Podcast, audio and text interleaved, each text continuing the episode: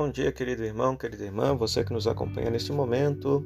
Sou o Padre Frei Inácio José, pároco da paróquia de Nossa Senhora das Mercês. Seja bem-vindo ao nosso programa Tabar, na qual nós fazemos uma simples exegese acerca do Evangelho pregado neste domingo, trigésimo domingo do tempo comum.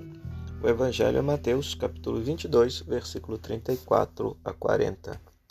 Esse trecho aparece também nos outros evangelhos, em Lucas capítulo 10, versículo 25 a 28, e no Evangelho de Marcos, no capítulo 12, versículo 29 em diante.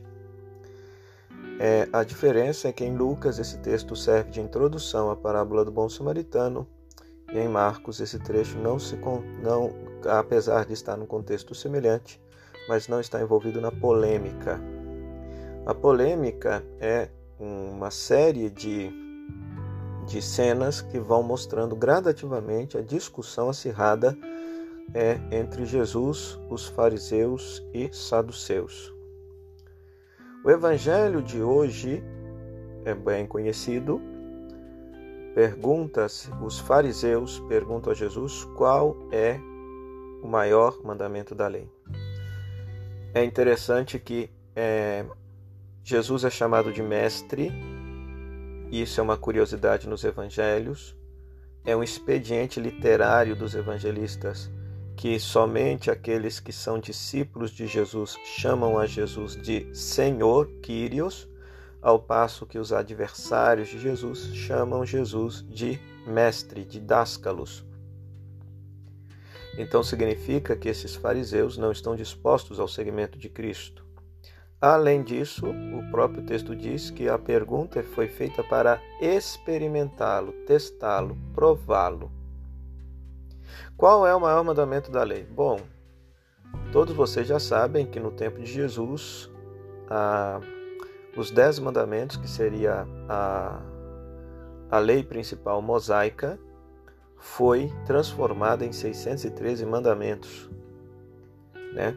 Ou seja, desde o capítulo 1 do Gênesis até o final do Deuteronômio, lembrando que Gênesis, Êxodo, Levítico, Números e Deuteronômio é a parte mais sagrada do Antigo Testamento para o povo judeu, chamada de Torá, os rabinos detectaram desde o primeiro versículo de Gênesis até o último versículo do Deuteronômio 613 mandamentos, os quais a pessoa, para ser considerada justa e santa diante de Deus, deveria saber de cor e praticar. Então, imagina que, em meio ao povo de Israel, uma minoria conseguia dar conta de praticar e saber de cor tudo isso.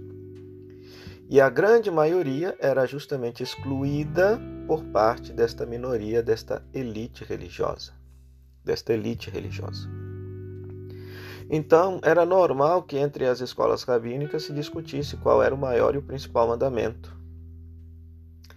Pois Jesus responde citando o Shema. Deuteronômio capítulo 6. Amarás o Senhor teu Deus de todo o teu coração, de toda a tua alma e de todo o teu entendimento. Esse é o maior primeiro mandamento. Que qualquer jovenzinho judeu saberia, porque o jovenzinho judeu, desde quando se torna adulto, quando faz o bar mitzvah, ele assume o compromisso de três vezes ao dia rezar o Shema, de manhã, à tarde e à noite. E o Shema recorda, portanto, que o primeiro e principal mandamento da lei é amar a Deus com a totalidade de nosso ser. Com a totalidade de nosso ser. Amar a Deus com coração leve é, significa com aquela com aquela interioridade mais radical do ser humano, onde ele opta ou não por Deus. Alma, nefesh, em hebraico, significa vida, amar a Deus com toda a vitalidade, ou seja, todas as circunstâncias da nossa vida é ocasião de amar a Deus. Amar a Deus de todo o teu entendimento significa justamente gastar a nossa inteligência tentando entender os mistérios de Deus, como todo judeu fazia. O homem judeu, após a reunião na sinagoga, normalmente se sentava debaixo de uma árvore para meditar, contemplar tudo aquilo que ele havia aprendido. Agora, Jesus não responde a questão por quê, porque a pergunta é qual é o maior mandamento, e Jesus respondeu: amar o Senhor teu Deus, e acrescenta um segundo. Acrescenta um segundo: amarás o teu próximo como a ti mesmo.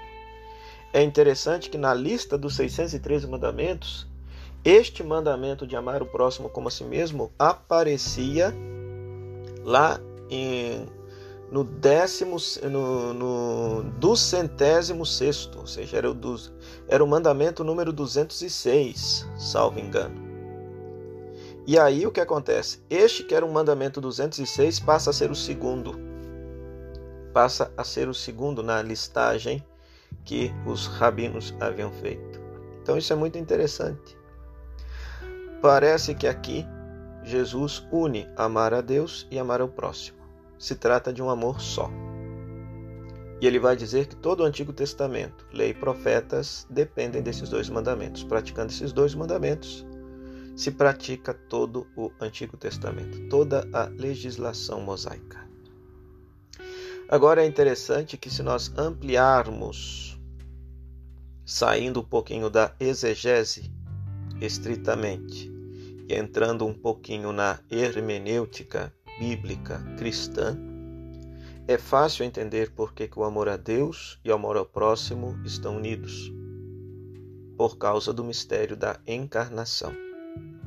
Nós, enquanto cristãos, isso nós vamos ver, por exemplo, na, nas cartas no Evangelho de João, João 13, 34, 35, João 15, 12, 13, primeira carta de João, capítulo 4, 19 a 21. Não nos é possível amar a Deus sem amar o próximo. Não posso amar ao próximo se eu não posso amar a, a Deus a quem não vejo, sem amar o próximo que está do meu lado. É interessante que esta cena se passa na esplanada do, do templo, onde as pessoas vão para amar a Deus. E Jesus recorda que é importante amar a Deus, sim, é o principal mandamento, mas não podemos esquecer de amar o próximo como a nós mesmos. Aqui, esse amar o próximo como a nós mesmos é também preciso ser entendido. O padre Johan Cones, especialista no Evangelho de João, é, em uma dessas lives no mês da Bíblia, ele explicou direitinho o sentido disso, que é bom a gente recordar. Amar o próximo como a si mesmo não significa que eu tenho que me amar primeiro para depois amar o outro, pois isso seria no fundo, no fundo, o egoísmo. O Evangelho não nos permite o egoísmo, o amor primeiro a mim para depois amar o outro. Não. Quando nós lemos lá esse texto no hebraico, significa que nós devemos amar o próximo como se fosse a mim. Ou seja, todo cuidado que eu tenho para com a minha vida, eu preciso ter também para com a vida do outro. É como se eu calçasse os sapatos do outro como se fosse eu mesmo. Como se fosse eu mesmo. Então, isso significa amar o próximo como a si mesmo. O mundo seria, na minha modesta opinião, muito diferente se nós de fato praticássemos este mandamento. Então, em síntese, os fariseus questionam a Jesus, testam a Jesus sobre qual é o maior mandamento, e Jesus diz: O maior mandamento da lei é o amar a Deus com toda a totalidade de nosso ser, bem como também, unido a este, amar o próximo como se o próximo fosse a nós mesmos. O cuidado que eu tenho para com a minha própria vitalidade, para com a própria minha vida, eu devo ter também este amor para com o outro. Desses dois mandamentos dependem todo o Antigo Testamento. Está sintetizado na prática desses dois mandamentos. Então, que a partir dessa singela exegese você possa atualizar esta catequese, essa mensagem de fé para a sua comunidade cristã. Um forte abraço, bom domingo, boa semana e até a próxima, se Deus quiser.